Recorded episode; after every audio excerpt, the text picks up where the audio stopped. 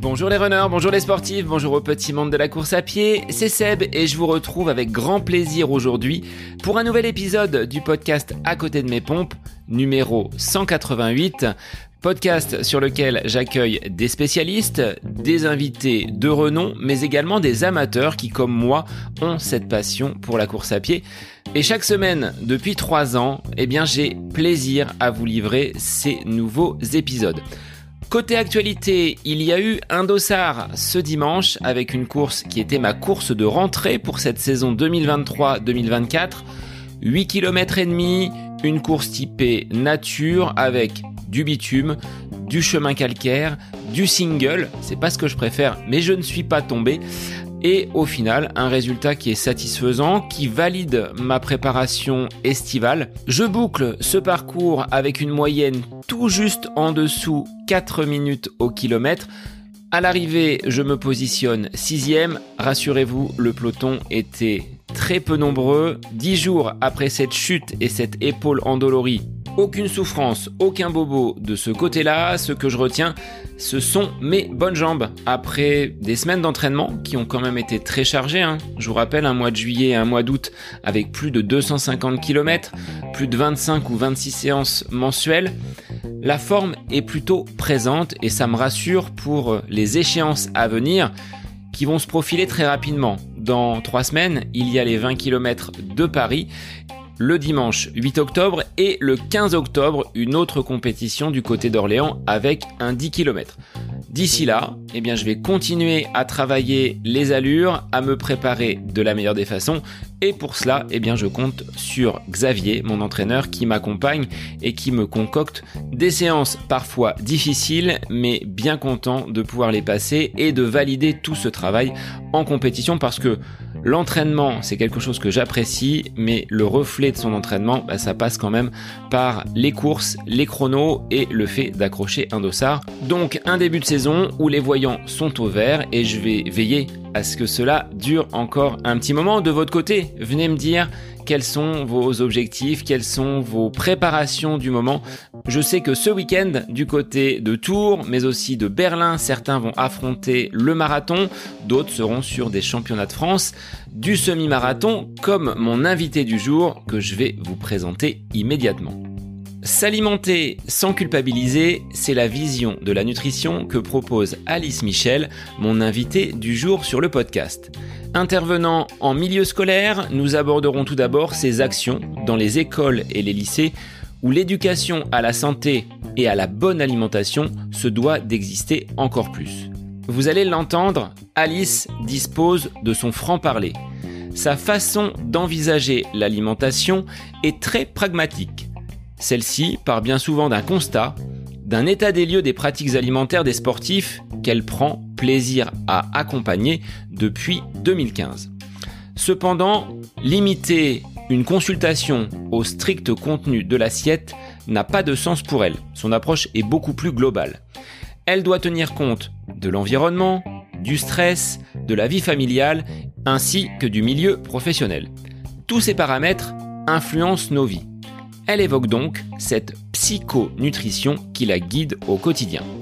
L'alimentation doit être un plaisir et non pas une source de frustration ou le point de départ d'une forme de culpabilité.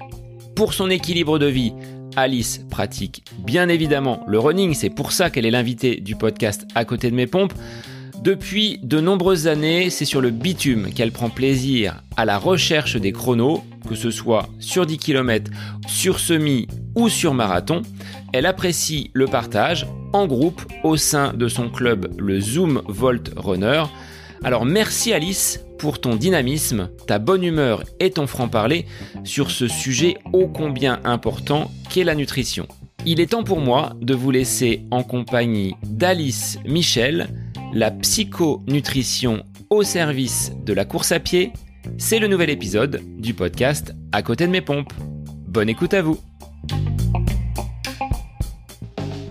Bonjour Alice, merci d'être euh, l'invité du podcast À côté de mes pompes. Comment vas-tu en ce début de semaine avec un emploi du temps qui, de ton côté, entre le cabinet de diététique et les entraînements, ça doit être bien chargé? Oui, bah là, c'est bien chargé. Je vais comme un lundi euh, de premier jour de la semaine. Euh, ça va, ça va bien. Euh, j'ai repris euh, du coup un petit footing ce matin et les consultations euh, le reste de la journée. Et voilà, j'ai bien attaqué la semaine, donc j'espère que ça va continuer comme ça jusqu'à dimanche. Avant d'entrer dans le vif du sujet, je vais te laisser te présenter pour que tu indiques aux auditeurs qui tu es, d'où tu viens et quel est ton parcours déjà sur un plan professionnel. On verra le parcours sportif par la suite. Alors moi, bah, c'est Alice Michel, je suis diététicienne nutritionniste depuis 2015. Je me suis spécialisée ensuite dans la nutrition sportive où j'ai fait euh, donc une licence et un master pour un peu toucher à tous les types de sports au niveau des filières énergétiques parce qu'il y en a quand même euh, des différentes euh, selon les types de sports qu'on pratique. Donc euh, aujourd'hui, je fais pas mal de consultations en, visio, beaucoup euh, avec, euh, avec les patients, où je fais des prises en charge, euh, euh, donc des suivis nutritionnels qui peuvent être de longue durée selon si le patient euh, veut, sur du long terme parce que ça va être prise en charge un peu plus importante, ou alors vraiment sur du, one shot si c'est pour euh, un type de course particulier, s'il veut juste deux, trois conseils. Et à côté de ça, euh, j'interviens aussi dans des établissements scolaires, enfin dans un établissement scolaire euh, de la seconde au BTS deuxième année. Et donc là, je vais faire tout ce qui est de la prévention sur la nutrition, sur l'activité physique. Euh, et après, je vais faire de temps en temps des interventions aussi dans des entreprises pour tout ce qui est la nutrition. Donc là, ça touche un peu moins au sport. C'est vraiment plus euh, du bien, enfin pas du bien-être, mais plus euh, des conseils un peu plus bateaux, vraiment moins axés sur le sport. En ce moment, on entend hein, sur les ondes, à la télé, une grosse campagne pour faire bouger nos, nos jeunes, pour que l'activité physique soit au moins une heure présente dans leur, dans leur quotidien. De ton regard de sportive, de professionnelle de la nutrition, est-ce que tu trouves qu'ils ont besoin de, bouger et d'être vraiment accompagnés sur ce domaine qui est compliqué hein? On voit des, euh, jeunes qui, peinent à réaliser des activités physiques. On dit souvent que le niveau euh, de, performance de nos jeunes ont, ont diminué sur, euh, sur les dernières années. Est-ce que tu le constates à ton niveau? Bah, du coup, ouais, parce que moi, donc, je suis, donc, je suis dans un établissement scolaire, comme je te disais, donc c'est un lycée. Et c'est vrai que tu arrives le matin euh, à 8 heures ou tu repars euh, le soir à 17h30. Les jeunes, ils vont être sur, leur, euh, sur un banc. Déjà, limite, je, leur ai fait la réflexion la dernière fois qu'en fait, ils communiquent en classe. Entre eux, ils parlent parce qu'en fait, ils n'ont pas le téléphone. Mais du coup, quand ils vont être en dehors de la classe, ils sont tous sur leur, sur leur téléphone, assis dans, dans le hall de l'établissement. Ils sont tous sur leur téléphone, ils communiquent pas. Et c'est vrai qu'il y a une cour, donc ils ont, ils ont accès à une cour et tout. Il y a des terrains de basket, des choses comme ça. Et il y en a quand même vraiment très peu. C'est vraiment une minorité. Euh, dire, on a euh, 1 sur 20, on va dire à peu près en, ratio, qui vont être dans la cour en train de jouer, euh, vont en train de se, se dépenser, quoi. Et euh, pareil, euh, si tu parles un peu avec des, profs de PS et tout, c'est l'impression, il y a beaucoup d'élèves, c'est une corvée en fait d'aller d'aller faire un cours de PS, d'aller faire un cours du demi-fond. Quand c'est foot, à la rigueur, les garçons ils aiment bien, mais mais sinon c'est vraiment vraiment l'impression que c'est compliqué pour eux de, même se déplacer, tu vois, c'est tous, ils viennent tous en transport, en bus, euh, même s'ils habitent à côté, quoi. Donc c'est vrai que l'activité physique, comme on dit, c'est pas forcément du sport, ça peut être juste se déplacer, justement, prendre des escaliers, euh, venir à pied, venir en vélo. Et ça, c'est quand même euh, compliqué. Enfin, il y en a quand même beaucoup qui ne font pas. Et après, il y a des problèmes d'obésité, surpoids derrière. Et quand tu regardes ce qu'ils ont dans leur assiette, est-ce que tu fais des bons justement? Moi, il y a un élève qui m'a dit la semaine dernière, Monsieur, on va manger au kebab, c'est très équilibré parce que dans le kebab, il y a de la salade, il y a du fromage, il y a des tomates et il y a un petit peu de viande. Est-ce que, est-ce que tu valides pour le menu du lycéen au jour le jour? Alors ouais, moi c'est marrant parce qu'il y en a un, il m'a dit pareil, il m'a dit, Ah, madame, euh, Euh, moi, je... est-ce qu'il y a un bon kebab dans le coin? C'était le premier jour de la rentrée. Je lui dit, mais vous avez quand même accès à la, cantine, euh, ce sera bien plus équilibré, quoi. Et en fait, c'est même, ils veulent même pas aller forcément tester euh, la cantine parce que eux, ils veulent le kebab du coin. Donc, euh, non, forcément, bah, après, euh, lui, il veut prendre de la viande, la salade et tout, mais en fait, mis à côté, il va avoir énormément de lipides, énormément de matières grasses. Le pain, ça peut être de la bonne qualité, parce qu'il faut aussi voir la qualité de l'aliment. Et c'est vrai que si c'est de la viande, euh, qui, au final, c'est de la viande, mais que c'est presque que des lipides ou de matières grasses dedans, qu'il y a peu de protéines et que la qualité n'est pas là, ça n'aura pas d'intérêt euh, d'intérêt pour eux, quoi. Et même en dehors de ça, on voit très bien quand ils ouvrent leur sac et tout, euh, c'est pas une bouteille d'eau qu'ils vont avoir, c'est une bouteille d'Oasis, euh, c'est euh, le paquet de bonbons qui vont, et vont essayer de manger en classe comme ça, donc allez hop, un petit pic d'insuline, enfin, des choses comme ça, qui vont être mis bout à bout, en fait, on se dit, oh, t'as pas, pas un fruit, quoi. C'est un, un peu cliché, quoi, mais prends un fruit pour le goûter, quoi. Mais après, même les établissements scolaires, à côté de ça, euh, je vois là dans l'établissement scolaire euh, dans lequel j'interviens, à la récré de 10 heures, ça va être, ils proposent à la vente des pains au chocolat et des, et des, et des canettes, quoi. Enfin, des canettes, des, jus de fruits. Donc, est-ce que là aussi, il pourrait pas y avoir un pas à faire de l'établissement, quoi? Et de leur dire, bah, déjà, à la place des pains au chocolat, enfin, croissant, peut-être proposer juste vraiment du pain sans que ce soit un croissant et dedans un peu plus euh, équilibré, quoi. Alors, au niveau de l'éducation nationale, je pense qu'il y a beaucoup à faire. C'est bien déjà que tu puisses, toi, intervenir de ton regard de diététicienne, nutritionniste à l'intérieur de ces établissements. C'est pas le cas partout. Et il faudrait que ça puisse se, démocratiser, qu'il y ait vraiment une éducation à la santé, une éducation au bien manger, en plus bah, de ce, ces recommandations qu'il y a, à savoir euh, recommandations autour du bouger, de l'activité physique. Il y a encore du chemin à faire. C'est sûr que, bon, après, forcément, c'est mon boulot, donc je, le vois aussi euh, qu'il faudrait que l'éducation nutritionnelle, elle se fait pas quand on a envie d'en prendre conscience et de se dire, ah bah tiens, j'ai 16 ans, qu'est-ce que ce serait intéressant que je mange? En fait, il faudrait que ça se fasse, même moi, je trouve que même au lycée, en fait, c'est trop tard. Il faudrait, euh, limite, en maternelle, ils sont trop petits pour comprendre, mais peut-être que même dès l'école primaire, en fait, leur, faire prendre conscience de euh, ce qu'ils mangent, que ça, a un impact, en fait. Alors, petit à petit, en fait, il y a les semaines du goût, les choses comme ça, mais en fait, l'alimentation, c'est tellement quelque chose qu'on pratique tous, tous les jours. En fait, on, tout, tous les jours, on, va parler de ce qu'on mange ou, d'aliments, en fait. C'est un truc qui un sujet qui revient très fréquemment. Donc, c'est hyper important de le mettre chez les jeunes, l'éducation nutritionnelle. Ils sont forcément tributaires de leurs parents et c'est les parents qui vont choisir ce qu'il y a dans leur assiette. Mais peut-être que si eux, on leur fait un peu prendre conscience de certaines choses, en fait, peut-être que derrière, même à la maison, ça pourrait se mettre en place. Alors, il y a plein de méthodes, hein, parce que moi, j'ai déjà vu dans des carnets écrire euh, les enfants euh, euh, demander aux parents de leur faire une salade de crudités pour voir ce que c'est les crudités, des choses comme ça. Et peut-être essayer de bouger deux, trois choses à la, maison. à la maison. Je dis pas qu'il faut bouger partout, hein, bien sûr. Être dans des familles, c'est très bien, hein, ils mangent très bien, mais peut-être des fois, quand on voit la collation de 16 heures, bah, leur dire, bah là, peut-être à la place d'un pitch, ce serait peut-être plus intéressant que tu prennes une pomme pote et, et je sais pas, une barre de céréales, quoi. Un peu plus, des choses comme ça. Après, il y a beaucoup de simplicité aussi derrière, euh, derrière. C'est pas non plus facile euh, tout le temps de fournir une collation aux enfants et tout. Ou même le soir, euh, ils sont sûrs qu'ils vont être contents de manger des frites et un steak. Est-ce que est-ce que derrière, dans 10 ans, ils n'auront pas des problèmes de santé? Ça, c'est moins sûr. Donc, ouais, l'éducation nutritionnelle, la faire, euh, le plus tôt possible, je pense, euh, que même au lycée, en fait, c'est un peu tard. De ton côté, Alice, comment est venu cet attrait pour euh, la nutrition? Au cours de tes études, comment tu as découvert cette branche? Au point aujourd'hui d'en faire ton, ton activité première? Bah, C'est un peu ce que je te dis, en fait, c'est que l'alimentation, c'est quelque chose qui est omniprésent dans, dans la vie de tous les jours. Quoi. Donc, à un moment, tu te dis, bah, ce que je mange, en fait, c'est ce que je suis concrètement. Donc, euh, bah, essayer de comprendre tout ça, comment fonctionne le corps, comment fonctionne l'organisme, avec quoi il mange. En fait, pourquoi En fait, c'est super de dire, euh, tout le monde dit, ah bah, le, les sucres rapides, euh, c'est pas bon, ça fait grossir. En fait, concrètement, pourquoi? Qu'est-ce que ça fait dans l'organisme? Quelles sont, quelles vont être les réactions physiologiques, biochimiques? Tu vois, il y a quand même plein de choses qui se passent au niveau métabolique. Donc, essayer de comprendre tout ça pour, en fait, derrière se dire, ah oui, ok, c'est pas bon peut-être d'en prendre un là. Bah, si je te parle là, c'est peut-être pas bon que je prenne des haribots. Mais en fait, peut-être que pendant que je suis sur mon vélo, en fait, les haribots, ils sont peut-être pas non plus euh, si dégueux que ça parce que ça va avoir un intérêt. Tu vois, en fait, plus de remettre les choses dans leur contexte, dans leur, à leur place, en fait, vraiment se dire et pas, pas euh, diaboliser un aliment, pas diaboliser une catégorie d'aliments, et plutôt les remettre à leur bonne place et tous se dire qu'en fait, ils, ont ils peuvent servir à un moment donné, mais il faut juste les utiliser euh, intelligemment. Quoi si je puis dire. Alors là, je vois pas ton bureau. Donc euh, pour l'instant, je vois pas le paquet de Haribo, si tu en as ou pas devant l'écran. Personnellement, j'en ai pas non plus à portée de main, j'ai que le verre d'eau. Il n'y en a pas. Il y en a pas. non, il n'y en a pas, mais pour, pour, schématiser le truc. Quoi.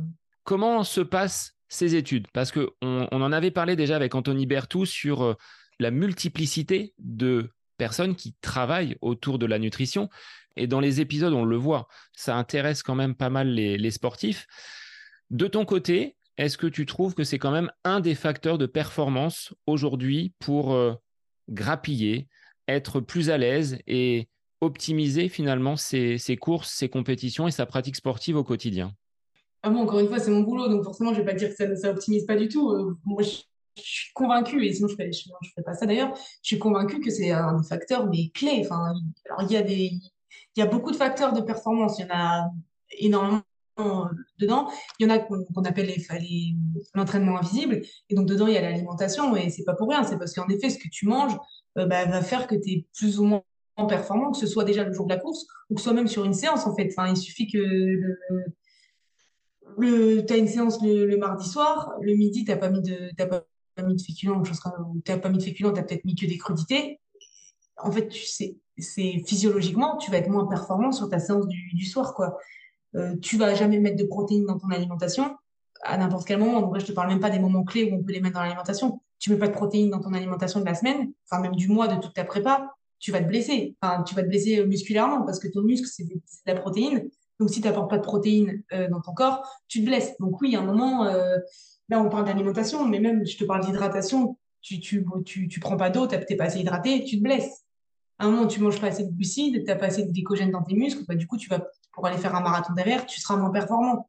C'est pour ça aussi qu'il y a des régimes qui existent, des, régimes dissociés, des, choses comme ça.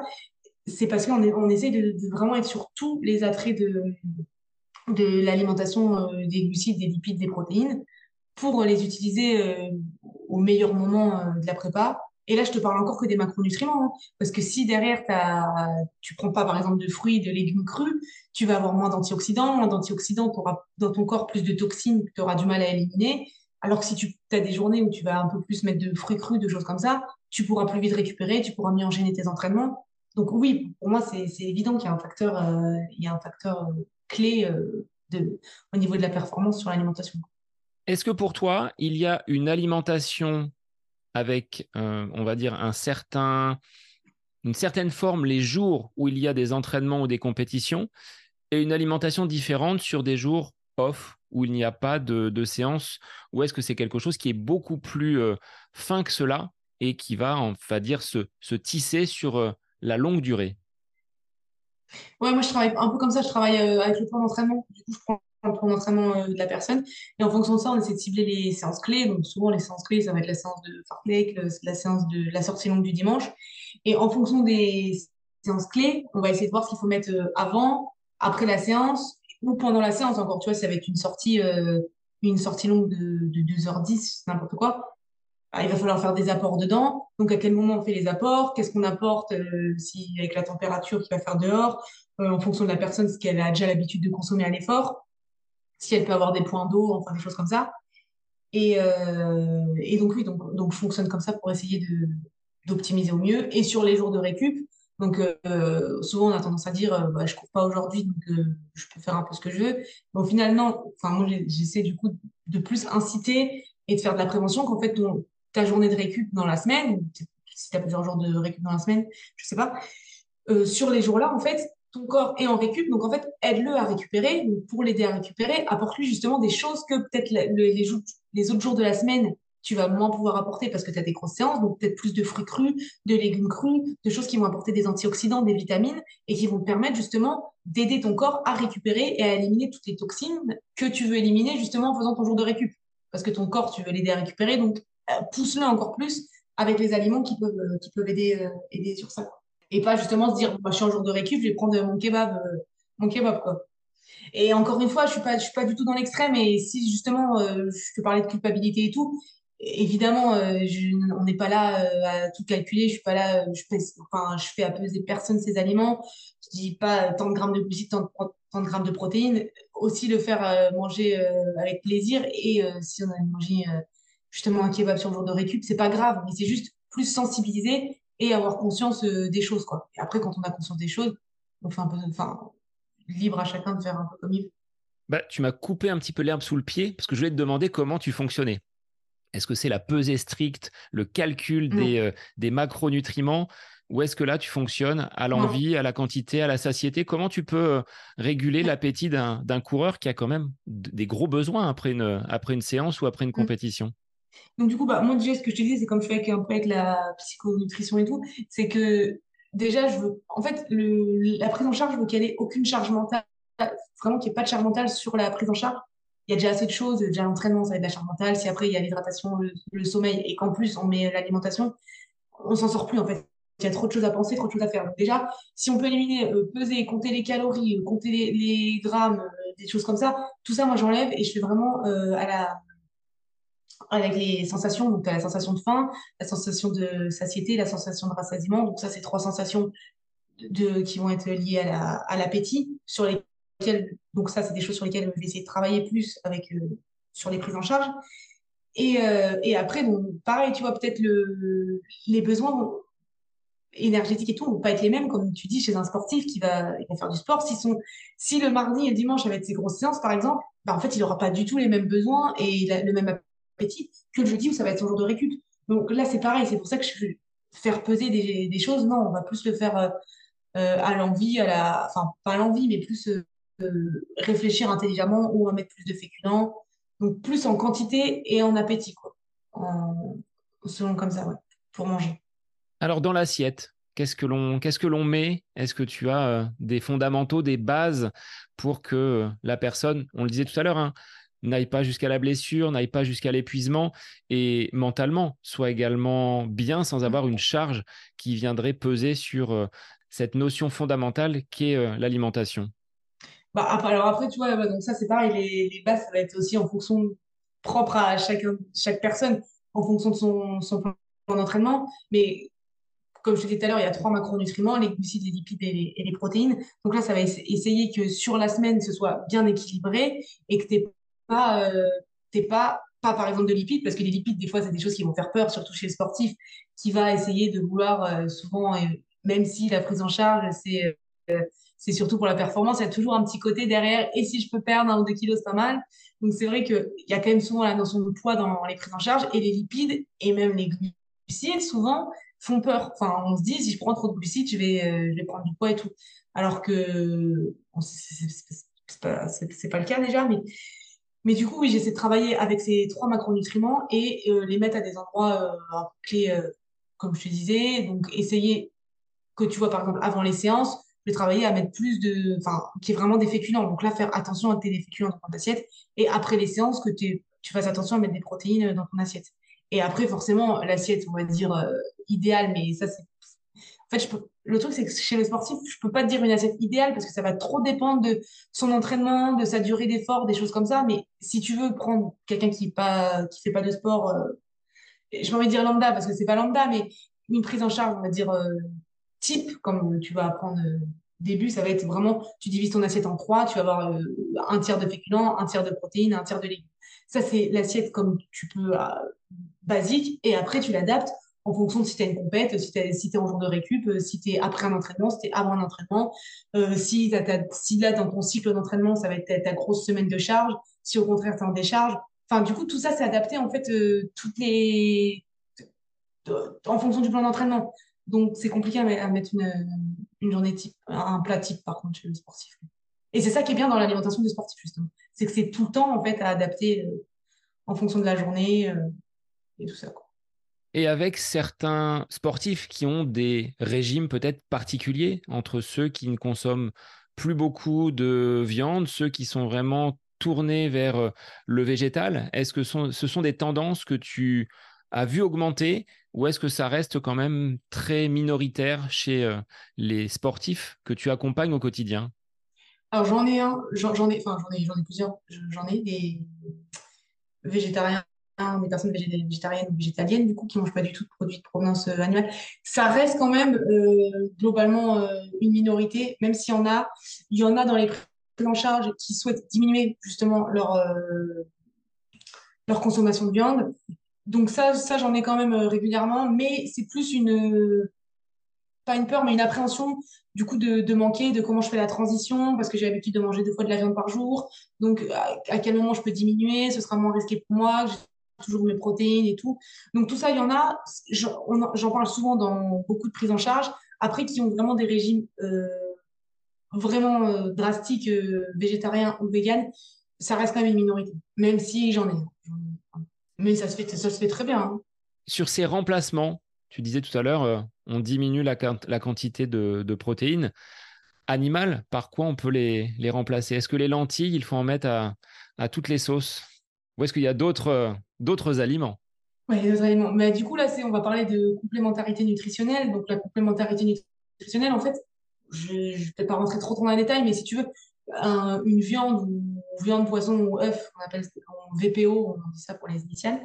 Euh, donc, tous ces aliments, en fait, quand tu vas les prendre, tu vas avoir euh, les huit acides aminés euh, essentiels. En gros, en gros quand tu parles de protéines, une protéine, elle est composée d'acides aminés. Donc, si tu veux, c'est comme si tu prends un collier. Le collier, c'est la protéine et les perles, c'est les acides aminés. Le corps, tu en as huit qui ne peut pas synthétiser lui-même. Ça veut dire qu'il est obligé de les apporter par l'alimentation. Et ce qui est bien avec les produits d'origine euh, animale, c'est que tu les as, tu as les 8 d'un coup.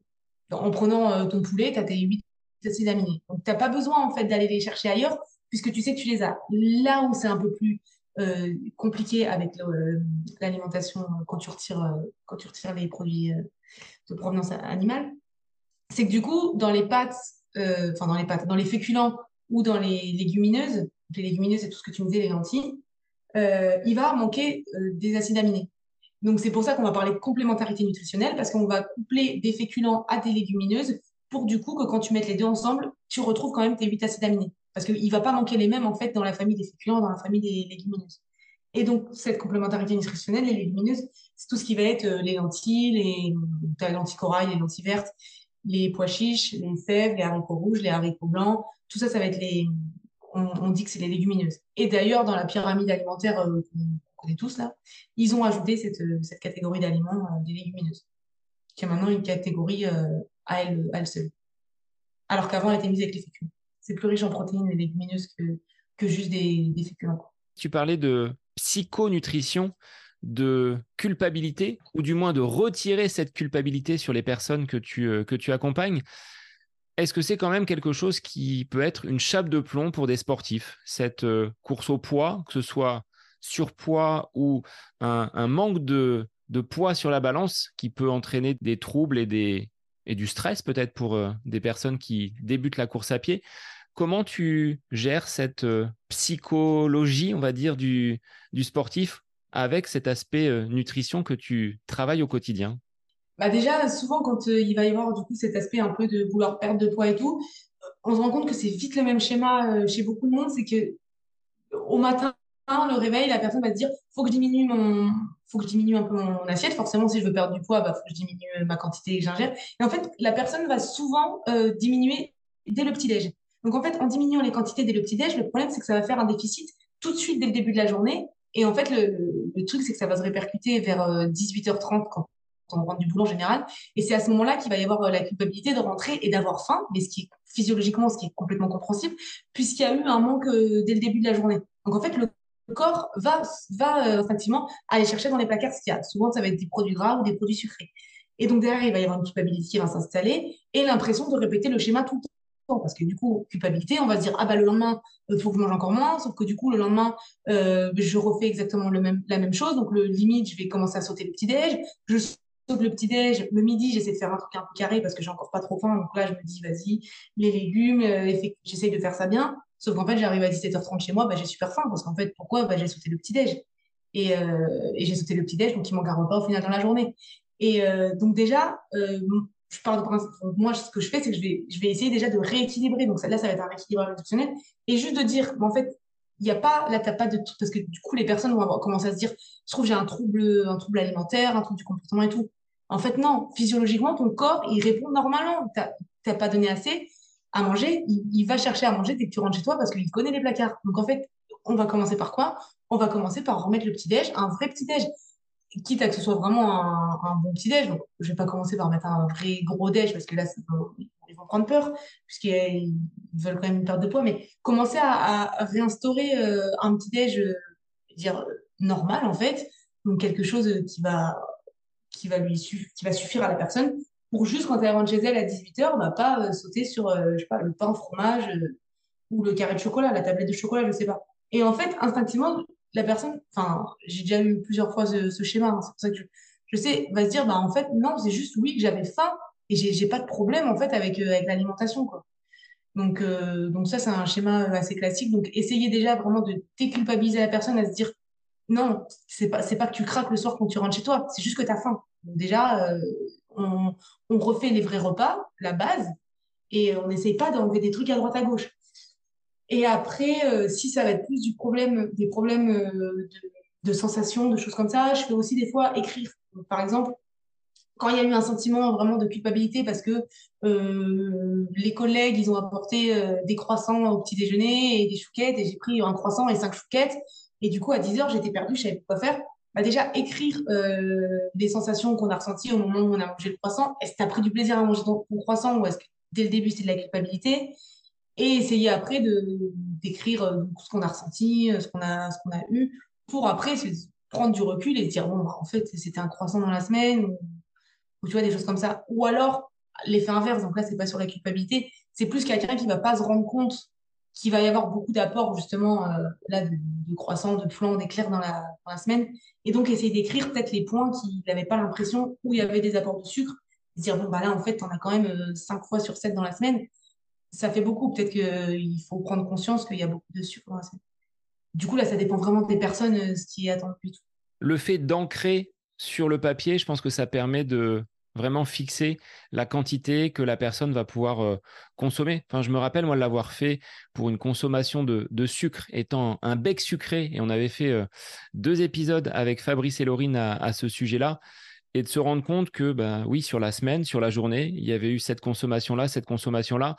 Et les moments, tu vois, des moments où tu zones un petit peu dans la maison où tu n'as pas d'activité, tu dis tiens, ah ben, j'ai comme une sensation de faim, mais c'est pas forcément la faim, c'est juste euh, le fait de tuer le temps. On se dit tiens, on va aller euh, piquer euh, quelque chose dans le placard et c'est pas forcément la, bonne, la bonne stratégie. Oui, bah, c'est exactement ça en fait. Le truc de des fois, je vais faire écrire sur 4-5 jours vraiment tout ce qui est, tout ce qui mangé. Donc ça peut être contraignant pour la personne. C'est pour ça que je ne fais jamais sur une semaine, je fais plus sur 4-5 jours. Vraiment écrire tout ce qui a été mangé avec les sauces, avec les, sodas, les choses comme ça.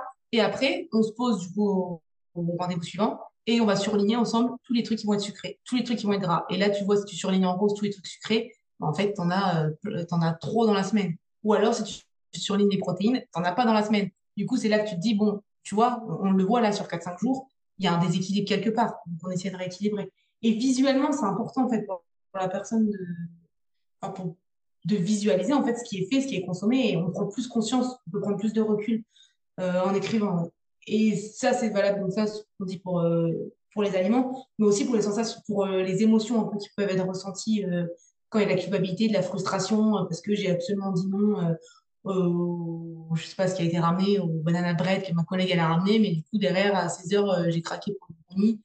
Du coup, voilà, essayer de comprendre un peu tout ça et de démêler un peu, un peu les émotions. Est-ce qu'avec la période de Covid, que tu as traversé hein, en tant que nutritionniste, diététicienne, est-ce que ça a accentué la culpabilité chez certaines personnes qui se retrouvaient un petit peu seules, un petit peu euh, éloignées de, toute vie sociale et derrière bah, d'être un petit peu euh, perdu dans, l'alimentation? Ou est-ce que tu n'as pas ressenti, toi, ce genre de, dérive? Si, bah, c'est marrant parce que dans, les prises en charge, je vais dire approximative, mais dans 75% des prises en charge, je demande au premier, rendez-vous de faire vraiment un historique un peu du, passé euh, de l'alimentation, de remonter le plus loin possible euh, s'il y a eu des variations de poids, s'il y a déjà eu des. Enfin, peu importe les, des, des, régimes alimentaires, des choses comme ça. Et tout, 75% des cas, on va me parler de la période de Covid à un moment quand on va remonter. Quoi. Et me dire, et donc là, il y a le Covid qui est arrivé, donc soit bah, j'ai pris, euh, souvent il y a eu une prise de poids, en effet. Après, j'ai des patients qui sont mis au sport, par contre, pendant la. C'est très variable, hein, je ne pourrais pas faire une généralité, mais il y a eu donc souvent, euh, il y a quand même une prise de poids, quand même, souvent, euh, pendant la période de Covid. Après, j'en ai du coup qui se sont mis au sport, par contre, pendant la période de Covid, et j'en ai qui du coup se sont mis au sport et viennent parce qu'ils sont blessés, parce qu'ils sont trop mis au sport pendant la période de Covid. Donc, oui, le Covid, il y a eu quand même une pense, dans une généralité de prise de poids. Parce que, par contre, d'autres personnes aussi qui pratiquaient le sport euh, avant le Covid sont retrouvées en période de Covid. Et si c'était euh, du sport euh, pas individuel, mais plus collectif ou autre, là, il y, avait moins la dépense. Et le fait d'être chez soi et tout, on mange plus. Et donc, ouais, prise de poids derrière. Une prise de poids, on reprend le sport. Et là, il peut y avoir des blessures aussi. Donc, c'est vrai que c'est une période un peu compliquée quand même dans tout ce qui est hygiène de vie. On parlait tout à l'heure du petit déjeuner. Tu dis, il n'est pas forcément recommandé de le, sauter. Ton regard sur le, jeûne intermittent, puis tu nous diras quelles sont finalement les, bonnes bases d'une journée avec un, petit déjeuner qui tient la route. Donc déjà, euh, déjà, tout ce que je dis là, c'est vraiment, à chaque fois, c'est mon, point de vue et ce que moi je pense. Et euh, c'est ce que je dis d'ailleurs à mes patients. Il y a plein de prises en charge différentes, il y a plein de choses différentes qui se font. Et c'est pas forcément le, le, discours vrai que j'ai, mais c'est ce que moi je pense et je suis convaincue. Donc euh, c'est pas parce que là, je vais dire oui ou non sur le jeûne intermittent que c'est forcément la vérité. Mais donc déjà, pour moi, le jeûne intermittent, ça dépend pourquoi il est pratiqué. Donc il faut voir la, motivation du jeûne intermittent. Si la motivation du jeûne intermittent, ça va être une perte de poids, pour moi, c'est pas, pas une bonne chose. Par contre, si le jeûne intermittent, ça va être quelque chose pour euh, peut-être éliminer des toxines, euh, que le système digestif se repose, pour euh, mettre au repos un peu le, corps, que ce soit plus quelque chose de thérapeutique, là, pour moi, ça va, ça va être intéressant. À partir du moment où c'est une, une motivation pour, la, pour une perte de poids, pour moi, c'est peut-être euh, un peu cliché ce que je veux dire, mais c'est des gens qui vont avoir essayé beaucoup de régimes et qui essayent toujours d'aller sur un nouveau régime euh, parce que les autres régimes n'ont pas fonctionné. Mais c'est peut-être parce que en fait, c'est un rééquilibrage alimentaire qu'il faut faire et sauter, sauter le petit déjeuner, c'est ce que je te disais tout à l'heure. Souvent, si c'est pas bien pris en charge, il va y avoir des répercussions euh, en fin de journée. Donc, pour moi, le petit déj, c'est le repas principal, enfin, c'est le repas limite le plus important de la journée. Donc, à aucun de mes patients, je leur ferai sauter le petit déjeuner. Euh, quand il y y a des gens qui vont me dire le jeûne intermittent et tout, je vais essayer de comprendre les motivations, les choses comme ça. Si je vois que c'est une perte de, une, pour une perte de poids, là, on, arrête et on, refait des cycles normaux, euh, enfin normaux, avec trois repas par jour et une collation. Quand même, j'essaie d'instaurer la collation. Euh, du coup, c'était pour dire que donc, le jeûne intermittent quand c'est une, pour une perte de poids. Je trouve pas ça bien parce que le, petit déjeuner, en effet, on commence la journée euh, par ce repas. pour moi, il est super important parce qu'il va permettre déjà de, de, de, reprendre, en gros, euh, ce que pendant la nuit, on a un peu perdu pendant un peu des stocks de glycogène, des choses comme ça. Donc, il va permettre de récupérer de la nuit et il va permettre de tenir sur la matinée. Euh, quelqu'un qui va travailler jusqu'à midi 30, 13 heures, prendre un petit déjeuner à 8 heures, c'est hyper important. Si les derniers repas remontent à 20 heures, Sinon, ça va être un, c'est un, un jeûne, c'est le jeûne intermittent, du c'est le principe. Mais, euh, mais c'est long, en fait. C'est une période qui est longue. Donc, moi, je le mets et euh, j'essaie qu'il y ait un apport de protéines euh, le matin, le matin pour avoir cette, sensation de satiété qui, souvent, le petit déjeuner est trop sucré. Et ça, pour revenir encore aux enfants et l'éducation nutritionnelle, on est habitué, en fait, tout petit, bon, c'est de la la facilité parce que les enfants vont plus manger du sucre, ils vont prendre un petit déj, au moins ils ont un petit déj, mais souvent il est trop sucré. Un petit déj trop sucré va occasionner la faim vers 10h30, 11h. Et là, ça va être le petit grignotage avec les collègues, euh, le petit gâteau, le petit Kinder Country qui va traîner avant euh, le repas du midi, de midi et demi. À midi et demi, on aura mangé vers 10h30 un petit truc sucré, donc on aura moins faim. On va moins manger euh, un truc qui est un peu plus intéressant au niveau nutritionnel, un peu plus quali qu'un Kinder Bueno. Et au final, on va moins manger, donc on va réavoir faim vers 16h30 et on va manger un truc un peu sucré.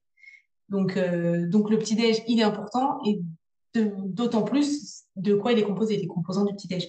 Et mettre des protéines permet d'avoir une bonne satiété et de tenir euh, jusqu'à midi, midi 30. Alors, tu dois le voir avec les élèves. Quand tu les as en cours, la dernière heure de la matinée, l'attention, elle est plus du tout la même que celle que ah tu as en début de journée. Ah non, bah de 8 à 10, les élèves, c'est tranquille. On arrive à l'heure de 11h midi, ça n'a rien à voir. Donc, ils sont tous euh, excités là. Bon, j'ai faim, j'ai faim, j'ai faim. Euh, bah, bah, du coup, on prend déjà pour un petit déj parce que j'ai jamais fait des fois, une fois un sondage, la faut que je refasse parce que ça fait longtemps quand même, pour savoir qui prend, qui prend des petits déj. Et honnêtement, il y en a très peu. Ou alors, ils vont arriver euh, à 8 heures dans la classe et ils vont manger et ils vont se dire, ah bah, j'ai pas pris de petit déj. Je, limite, j'aurais envie de leur dire, prends-le parce que sinon, tu vas pas tenir la matinée. Mais sinon, c'est le café euh, à 8 heures, quoi. Donc, donc non, en fait, il faut qu'ils déjeunent chez eux. De mon côté, Alice, tu vas me dire ce que tu en penses. Je pratique des séances euh, bien souvent très matinales. Et si je veux partir, on va dire, avec un ventre relativement léger et pas attendre euh, que ma digestion se fasse, je pars bien souvent avec très peu de choses dans, dans, les, dans les valises. Est-ce que je pourrais optimiser cette euh, séance matinale sans avoir l'inconfort d'un petit déjeuner et sans me lever, toi, avec un, timing beaucoup trop important par rapport euh, à la séance que j'effectue des fois de 6h à 7h du matin? Parce que là, du coup, tu veux dire que tu, tu, pars, tu pars à jeun ou tu manges quand même un petit truc? Un petit truc, mais c'est pas le, petit déjeuner. Je le fais bien souvent après avec la recharge en protéines et en essayant de limiter la consommation de sucre. Ça, je, j'essaie de m'y tenir. bah, du coup, déjà, c'est, déjà, tu pars pas à jeun sur une séance de fractionné. Donc, déjà, moi, ça, je suis, je suis pour parce qu'il y en a qui vont vouloir faire des séances à jeun euh, de fractionné. Donc, du footing à jeun, il bah, n'y a pas de, y a pas de souci si ça dépasse pas une heure et quart, une heure et demie. Après, ça dépend des personnes, encore une fois. Mais par contre, pour les séances, oui, il faut mieux partir avec quelque chose, euh, avec, avoir mangé quelque chose avant. Euh, un apport glucidique, en effet, c'est mieux. Et si en effet, faut pas se lever trois heures avant, bah, soit euh, ça va être moins sympa, mais une boisson de tête d'effort dans une gourde avec un peu de un peu d'apport glucidique dedans. Ça dépend si c'est sur la piste. Du coup, c'est peut-être facile à la poser à côté de la piste. Si ça va être sur un parcours un peu plus, euh, enfin, une boucle ou une chose comme ça, bah alors dans ce cas-là, ça va être prendre des, des, des barres d'effort, euh, ou, tout simplement un gel. Alors un gel à 8 heures du mat, c'était pas super, super agréable, mais au final, ça fait quand même un apport glucidique et ça nous évite d'être jeun et d'aller taper dans des stocks euh, qui ont déjà bien diminué pendant la nuit. Après, euh, bon, je suis assez partisane de tout ce qui est pomme pote et tout, ça, je trouve ça hyper digeste et quand même assez bien nutritionnellement. Bon, les pommes potes sans sucre ajouté, c'est pas mieux. Mais euh, après, des barres de céréales assez digestes, bah, on parlait tout à l'heure des barres à, à pyrone, là, il y en a, il y en a des forts, des glucidiques qui sont, qui sont bien et qui sont digestes. Donc, quelque chose de digeste, c'est mieux. Et pour une séance sur la pause de midi, comment on gère son, son déjeuner? Parce que là aussi, c'est euh, un moment un petit peu stratégique. Il y a beaucoup d'auditeurs qui euh, réalisent leur séance pour euh, éviter que ça empiète sur la vie familiale du matin ou du soir. Comment tu organises la, la prise de repas de tes patients, athlètes qui doivent s'entraîner sur euh, cette période euh, de la pause méridienne et ensuite prendre leur, euh, leur déjeuner. Il faut quand même prendre du temps pour, pour manger derrière. Mmh. Alors, encore une fois, ça va dépendre du patient, de son boulot, s'il peut directement manger après dans son ordi ou si c'est quelqu'un qui va être devant, des élèves ou qui va être avec d'autres personnes, donc il ne pourra pas manger pendant. après, ça dépend à quelle heure le petit déjeuner du matin va être pris aussi. Si c'est quelqu'un qui va prendre son petit déjeuner euh, à 7h30, 8h ou encore plus tôt, là, si la, séance est à, midi, alors si c'est une séance, hein, c'est un footing, euh, c'est encore différent, mais si c'est une séance, là, je vais recommander de prendre un truc vers 10h, 10h30, euh, un peu comme, comme on disait juste avant, là, pour le footing, le footing du matin. Et donc, après, une fois qu'il est rentré de sa séance, prendre son, son repas, son, son déjeuner, avec du coup des protéines, des choses comme ça dedans. Et si c'est quelqu'un qui peut un peu plus gérer euh, son emploi du temps parce qu'il va être en télétravail et tout, bah, c'est peut-être le petit déjeuner, le décaler euh, un peu plus tard, justement vers, euh, vers 19h30, 10h. Et comme ça, pour aller courir à midi, ce sera assez simple, il n'y a pas besoin de faire une collation le matin. Là, ça dépend, hein, ça dépend à peu près des, un peu des horaires, ce qu'on peut faire au niveau puzzle de l'entraînement. Quoi. Mais oui, par contre, si le petit déj est pris, pris 5h, 5h30 avant, refaire un apport, un apport glucidique une heure et demie avant de partir. Sinon, euh, la pause de midi, en plus, c'est enfin, si c'est l'été et tout, euh, plein cagnard, euh, on n'a déjà plus d'énergie et on va se cramer. Et sur la collation avant une séance le, soir, pareil, un petit peu de chocolat, quelques amandes, ça passe? Enfin, faut pas charger trop non plus? Ouais, pareil, bah, encore plus, j'ai envie de dire le soir parce que l'écart, il est souvent plus important que, enfin, l'écart déjeuner repas du soir est souvent plus important que petit-déj déjeuner euh, le matin. Du coup, là, oui, la collation, euh, vraiment euh, encore plus importante si la séance est le soir, que le repas est pris à midi. Souvent, la séance, elle va être vers 19h, 19h30. du coup, faire un apport vers 16h, 16h30. Pareil, un apport glucidique, c'est bien. Et en effet, le couplet avec peut-être... Enfin, mettre deux composantes. Je suis plus partisan de mettre deux composantes dans une collation de 16 heures qu'une seule composante. Donc, une compote, une barre de par exemple, des grénoléagineuses avec un yaourt nature, enfin, un fruit avec, euh, avec un carré de chocolat, enfin voilà, juste qu'il y ait deux choses, euh, Basculons maintenant sur ton, ton parcours de, sportive. Donc, euh, la course à pied, comment est-elle venue dans ta, dans ta vie? Est-ce que tu es coureuse à pied depuis ta plus tendre enfance ou est-ce que c'est beaucoup plus récent? Bah, c'est venu assez progressivement, mais j'ai quand même commencé euh, relativement tôt quand même pour autant. Euh, on va dire que c'est au début avec les, le sport scolaire, euh, les, bon, l'UNSS, je sais qu'il y en a beaucoup commencé avec l'UNSS, moi j'en fais partie. du coup, de commencer les crosses, après la, saison de cross, l'athlète et tout. Et après, au lycée et tout, on prend, on, court un peu plus, un peu plus sur route, un peu plus pour soi et tout. Et après, on se prend vite au, en fait, on se prend vite au jeu des chronos. Hein. Euh, le, fait de faire une course, euh, même si c'est le premier 10, le premier 10, on va peut-être se dire on veut le finir. Après, on va le faire un certain temps. Je sais pas, mon premier 10, j'ai peut-être fait en 53 minutes. Après, on va se dire, ah, je peux peut-être passer en 50 minutes, des choses comme ça. Et en fait, après, chaque, chaque minute, maintenant, je parlerai même plus en minutes, je parle en secondes, parce que je, gagner des minutes, c'est de plus en plus compliqué. Mais c'est vrai qu'au début, quand on commence, on a vite envie de gagner, on se dit, ah, je pense que je donc comment je fais bah, En fait, je cours plus, je cours plus, j'ai plus de volume d'entraînement, je progresse plus vite, je progresse, bah, j'ai encore plus envie de courir, du coup. Et après, bah, c'est, oui, ça devient. Puis après, ça devient même un équilibre de vie, en fait, au-delà de, la performance, ça devient vite quelque chose euh, qui, je pas envie de dire un échappatoire parce que bon, pas besoin non plus m'échapper, mais vite un moment pour soi et de, on se dit, ah bah, je vais courir, euh, là je mets quand ma séance et ça devient naturel en fait. Avec une affection de ton côté pour la route. Je t'ai vu du côté de Chamonix faire quelques footings, mais pas de trail au programme et pas de compétition sur euh, ces terrains accidentés. Le macadam est ton ami. Ouais, non, j'étais à Chamonix euh, pour l'UTMB, là, mais j'étais pas du tout alignée sur une course, j'ai pas pris le départ, j'étais vraiment pour, pour l'événement. moi, non, je suis vraiment que sur la route. Pour l'instant, je m'amuse beaucoup sur la route. J'ai pas besoin d'aller voir ailleurs. Peut-être un jour, je dis pas, je dis pas le contraire, mais vraiment pour l'instant, là, je, prends vraiment beaucoup de plaisir sur la route, sur toutes les distances, en fait, du 10 au marathon. Pour l'instant, je, je suis bien, j'ai encore l'impression que je peux, je progresser. Euh, donc, euh, là, j'ai vraiment pas. Pour l'instant, le trail, pas du tout. Pas, ça m'attire pas du tout, pour l'instant. Euh, on verra plus tard.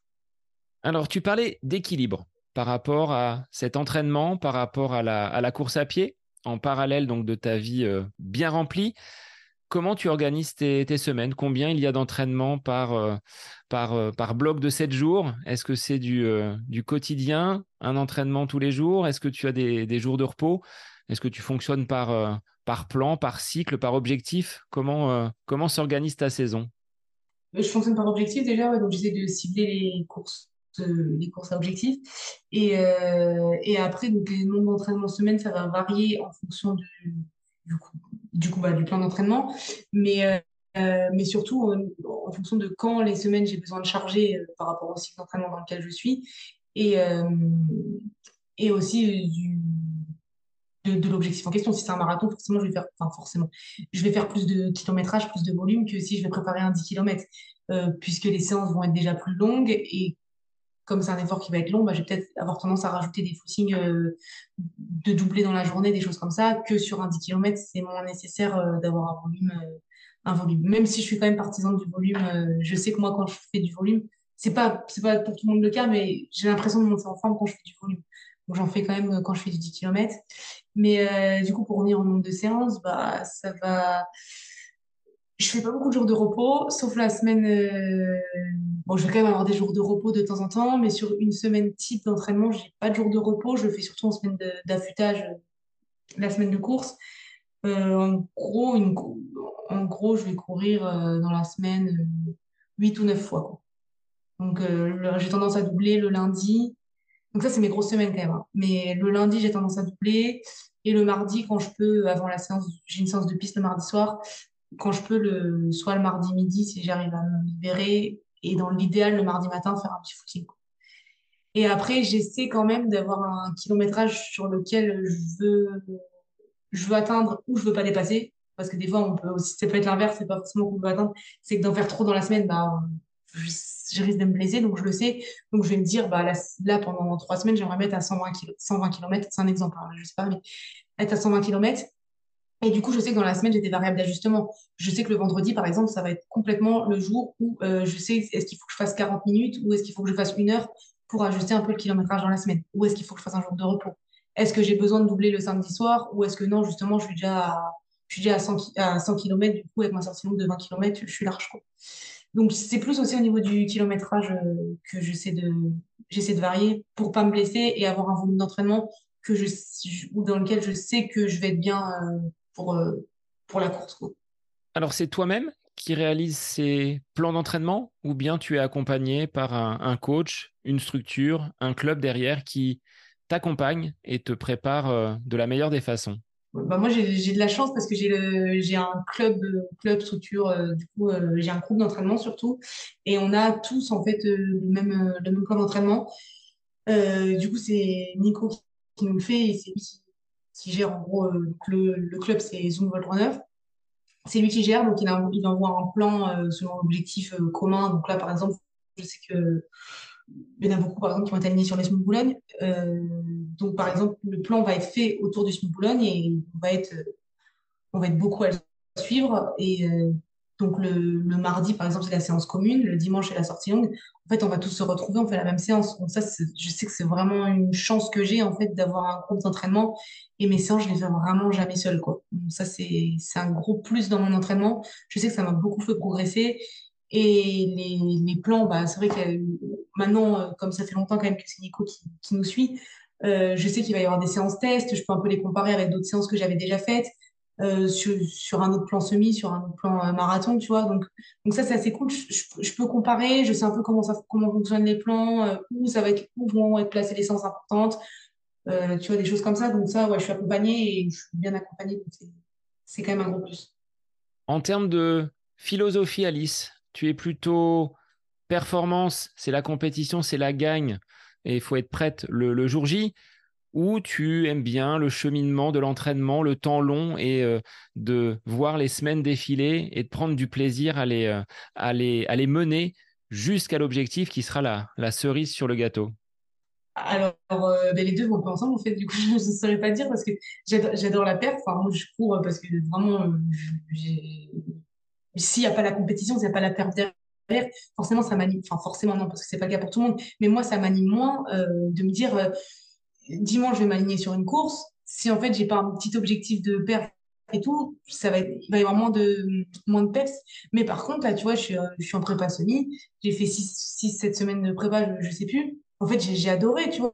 J'adore faire les séances, avoir l'impression d'une semaine sur l'autre d'être un peu mieux, d'être moins bien. Euh, Enfin, tout ça, j'adore, aussi, tu vois, faire des compètes tous les week-ends. Je, sais que c'est pas, c'est pas une bonne chose. Au bout d'un moment, même mentalement, on perdrait un peu l'aspect, l'aspect compète parce que trop, trop l'habitude, enfin, on s'habituerait trop à être sur des compètes tous les week-ends.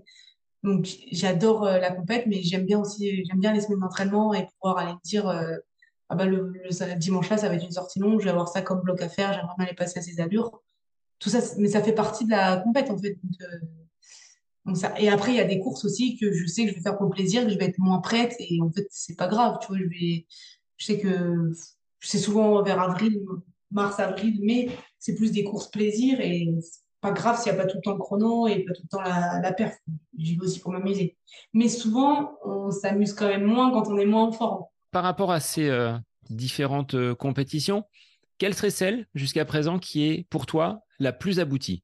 Qu'est-ce qui ressortirait? Euh... Bah, c'est dur parce que du coup, je vais te sortir celle où j'ai fait mes records, alors que c'est pas forcément celle. Tu vois, je. Je. En fait, je vais sortir que celle où il y mes records, alors que c'est pas forcément. Je sais pas, j'ai fait un. Il y a en 2021, j'avais fait le Smith Copenhague et là, je me sentais vraiment bien. Du coup, j'avais fait mon record sur la course. Après, c'était le premier semi aussi que je courais avec les, chaussures à carbone, à plaque carbone. Du coup, peut-être qu'aussi j'ai je me suis sentie bien mieux, mais parce qu'il y avait ces, chaussures. Quoi. Après, je sais que sortie, j'ai fait plusieurs stages en altitude. Et souvent, sortie stage en altitude, j'ai fait mes records. Donc, j'avais fait le Smith Lille, où là, vraiment, j'étais, super bien. J'ai fait, une 15, j'ai jamais réussi à le refaire. J'ai fait que sortie de stage. Et j'avais fait aussi, euh, on avait fait les championnats de France d'équidène l'année dernière à Paris. Euh, je sortais de Font-Romeu et j'avais fait, fait le premier 5 km. Et là, honnêtement, je me sentais vraiment super bien. Super bien. Donc là, la perf indiv, elle, elle, se voit moins parce que c'est vraiment l'équipe. Mais moi, euh, perso, je me, sentais vraiment bien. Et en indiv, on a aussi fait une bonne. En, en collectif, on a aussi fait une bonne course. Mais là, c'était une de mes bonnes courses, l'équidène de Paris l'année dernière. Donc, je dirais ça. Et Vénitieux aussi, là où j'ai fait mon record sur 10. Mais du coup, c'est mes courses à record, donc je ne sais pas si c'est très représentatif. C'est ça, c'est est-ce que le record prime sur la sensation et la qualité de la course? Ça, après, c'est un autre euh, débat. En fait, euh, comme quand tu fais ton, comme quand tu fais ton record, en fait, euh, puisque c'est un jour tu, tu étais en forme du coup, donc forcément tu prends plus de plaisir, tu cours plus vite et en plus derrière tu as un peu le, côté bah trop bien, j'ai fait mon, record donc euh, donc ouais ah bah après non par contre j'ai une course où j'ai pas fait mon record le semi de, Tel Aviv euh, c'était en février l'année dernière en février 2023 et là par contre j'ai pas pas fait mon record mais là là je pense que j'ai vraiment fait je me suis vraiment sentie bien sur la course j'étais avec une autre fille où on jouait la première place première et deuxième place et en fait, c'était plus une course stratégique que, que à chrono. Et là, j'ai pris beaucoup de plaisir, par contre. C'était, vraiment trop bien. Bon, du coup, ça m'a cramé parce que j'ai fait le Smith Paris dix jours après. Donc, je suis arrivée cramée. Mais euh, par contre, sur la course de Tel Aviv, j'étais, bien. Et j'ai pas eu mon, j'ai pas eu de record. Donc, euh, comme quoi, ça dépend du scénario de course, je pense. Tu évoquais le fait d'avoir réalisé des, stages en altitude, même à l'étranger, au Kenya. Est-ce que tu en gardes une très bonne expérience avec euh, ce pays de coureurs, cette piste ou ces pistes en terre. Hein, on va avoir euh, carrément des, flots de coureurs qui, euh, partent le matin à l'aube. Qu'est-ce que tu en gardes comme, souvenir? Bah, Si je repense au Kenya, je repense la couleur de la terre en fait. Je sais pas pourquoi c'est ça marque en fait parce que c'est pas des terrains sur lesquels on a l'habitude de s'entraîner et que tout en fait bon après on y va aussi pour ça mais tout tourne vraiment autour de l'entraînement. Donc, il n'y a, y a, pas mieux, en fait, pour, euh, pour s'entraîner. On part pour ça. Et c'est vrai que donc moi, j'étais dans un centre et tout autour, euh, comme tout le monde vient pour s'entraîner, bah, c'est vrai que toutes les séances, ça va être, on va parler des heures des séances, les, un peu les allures des footings, le parcours des footings et des choses comme ça. Donc, vraiment, on est vraiment dans une bulle de, de, de course à pied complètement. Déjà, on est, enfin, c'est quand même quelque chose que je pratique tous les jours. Donc, je suis déjà un peu dans une bulle, je pense. Mais là, encore plus, parce que c'est vraiment euh, que ça, tous les jours, tous les jours.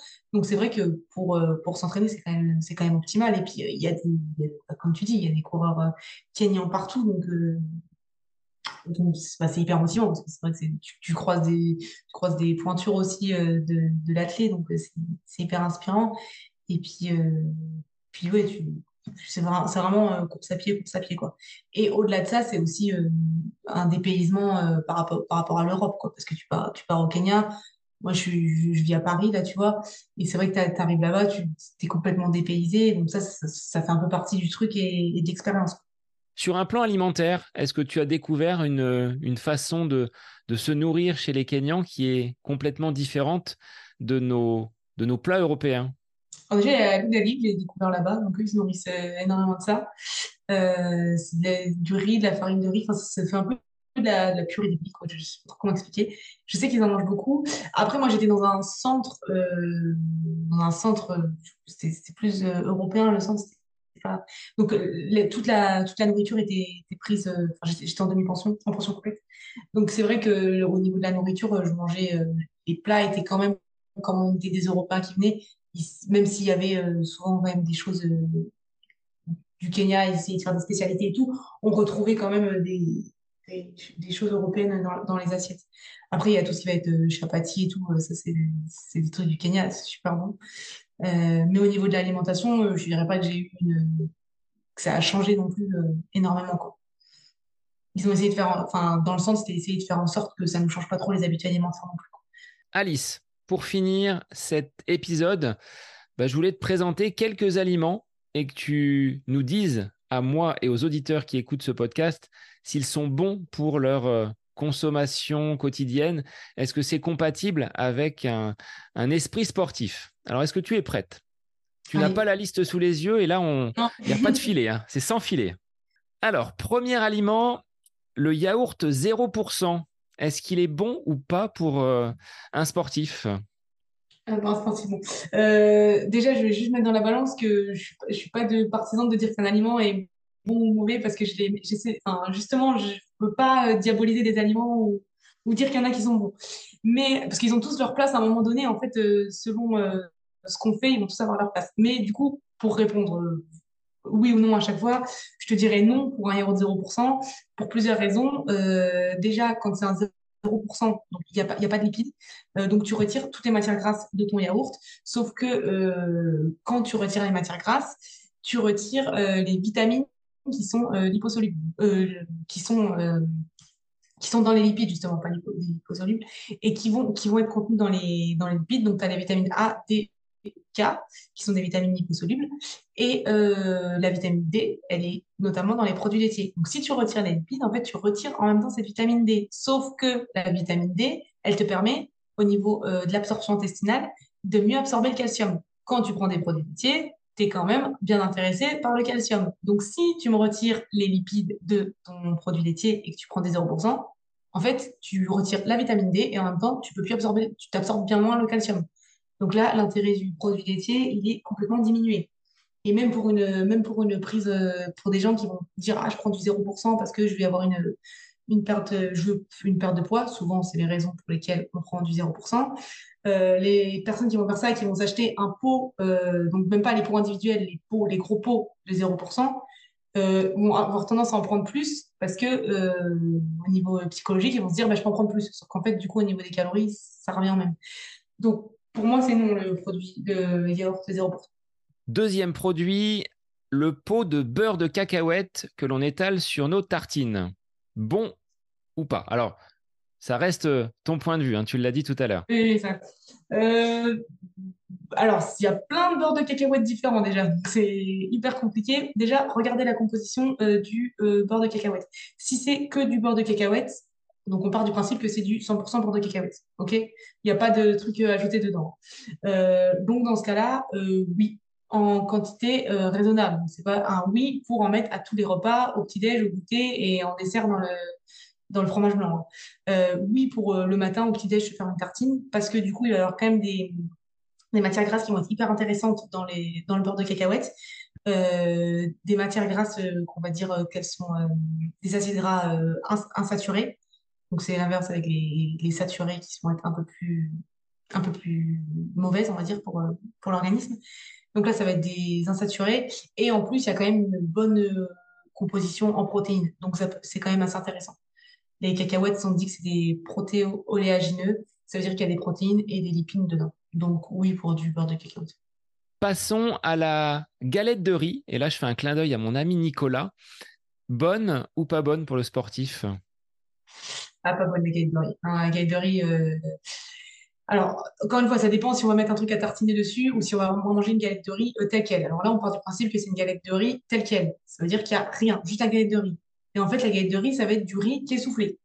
Et quand on va prendre cette galette de riz, euh, donc, il n'y a que ça. En collation, je vais prendre que deux galettes de riz. En fait, ça va être complètement l'effet, euh, au lieu de couper la faim, ça va être complètement l'effet inverse parce qu'en fait, ça va l'index glycémique de la galette de riz est énorme. Ça veut dire que l'index glycémique, l'insuline qui est sécrétée par le pancréas, il va avoir un pic énorme dans le corps et c'est justement ce pic d'insuline qu'on va essayer de réduire quand on dit que quand on prend du sucre, ça, fait monter la glycémie. C'est exactement ce qui se passe avec la galette de riz.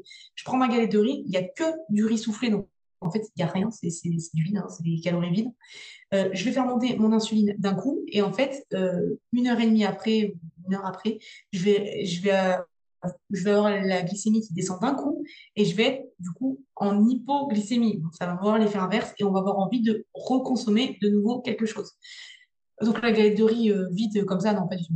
Nouvel aliment, un petit morceau de chocolat noir à la fleur de sel ce petit carré de chocolat, tu vois, que tu consommes le soir en regardant la télé. Bon ou pas bon?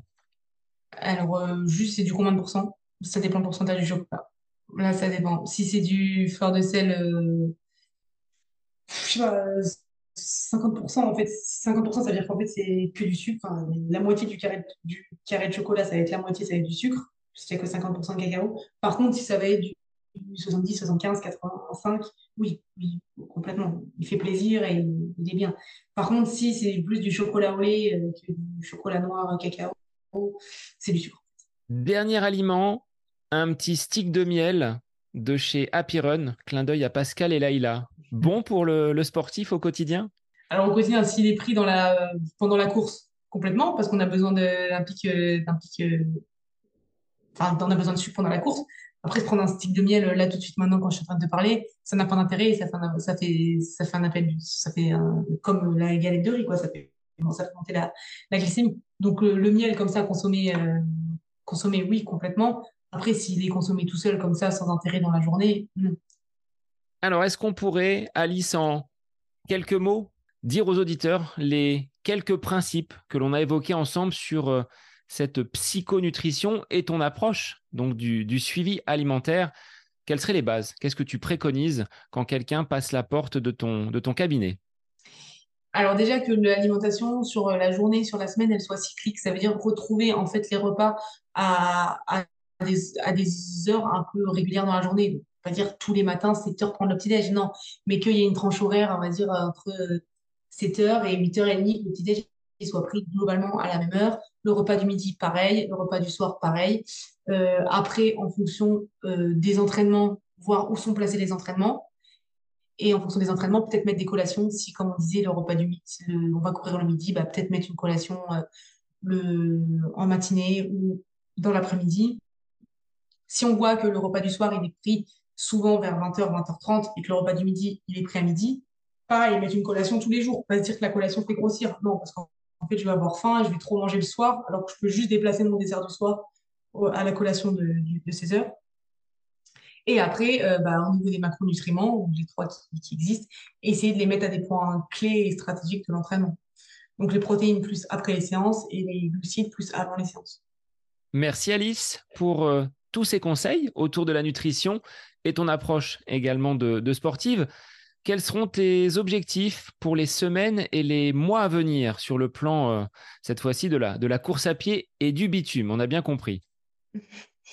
Euh, bah là, je fais euh, dimanche, ce dimanche-là les championnats de France de semi-marathon qui sont à Montbéliard. c'est déjà un premier objectif de la saison. Après, je repars sur un marathon. Donc, je repars sur le marathon de Valence début décembre. Donc voilà, c'est le gros objectif de, fin, donc vous avez l'objectif de fin d'année, c'est le marathon de Valence. Et après, euh, bah, j'aimerais bien refaire, j'aimerais bien faire, parce que les, je vais, je y arriver, les championnats de France de semi-marathon, ils sont pas trop propices à, faire une performance au niveau du chronomètre. Donc, on verra peut-être, peut-être que si, mais bon, je, pense pas, parce que c'est un, parcours qui est globalement, faux plat montant, euh, quasiment tout le long. On part de Belfort, on, a, euh, part de Montbéliard, on arrive à Belfort. Du coup, j'aimerais bien refaire un semi dans début du printemps, fin hiver, fin de l'hiver, pour essayer de. J'aimerais bien refaire 1h15 parce que je l'ai fait une fois et j'ai jamais réussi à le refaire. Donc, ouais, ce serait l'objectif plus tard dans l'année. Ce serait ça. Il faudrait que je trouve un semi qui, qui, est bien et qui le parcours est propice à la perf. Voilà. Alors, moi, j'avais une dernière question, celle que je pose à mes invités. Pour toi, un moment où tu es à côté de tes pompes, ça se traduit par quoi? C'est-à-dire qu'on élimine tout lien avec le sport, toute pratique sportive. Qu'est-ce que tu aimes faire en dehors de cette activité euh, basket au pied? Euh, Les goûters le dimanche après-midi avec euh, les filles, les filles mon club. Souvent, on fait un goûter après les sorties longues du dimanche, comme on est souvent toutes sur Paris. On, fait, on se retrouve un après-midi chez une de nous et on, on fait une après-midi un peu papotage, filles. Bon, ça, c'est des moments qui sont assez sympas et qui sont vraiment euh, à, côté, à côté de nos comptes. Même si le sujet running revient quand même souvent dans la conversation. Si les auditeurs, Alice, veulent te contacter, te suivre via les réseaux, quelle est, le, quelle est la procédure, quelle est la marche à suivre? Ils peuvent me suivre du coup sur. Euh, s'ils veulent suivre mes entraînements, c'est plus sur Strava, du coup, je mets et tout.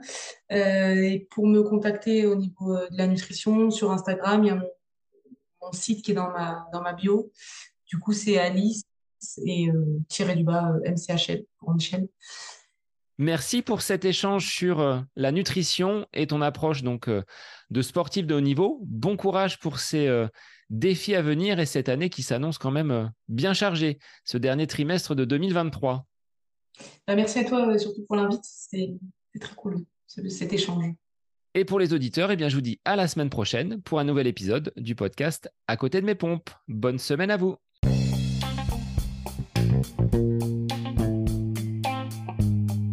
J'espère que cet épisode avec invité vous aura plu. Je vous remercie infiniment de votre écoute.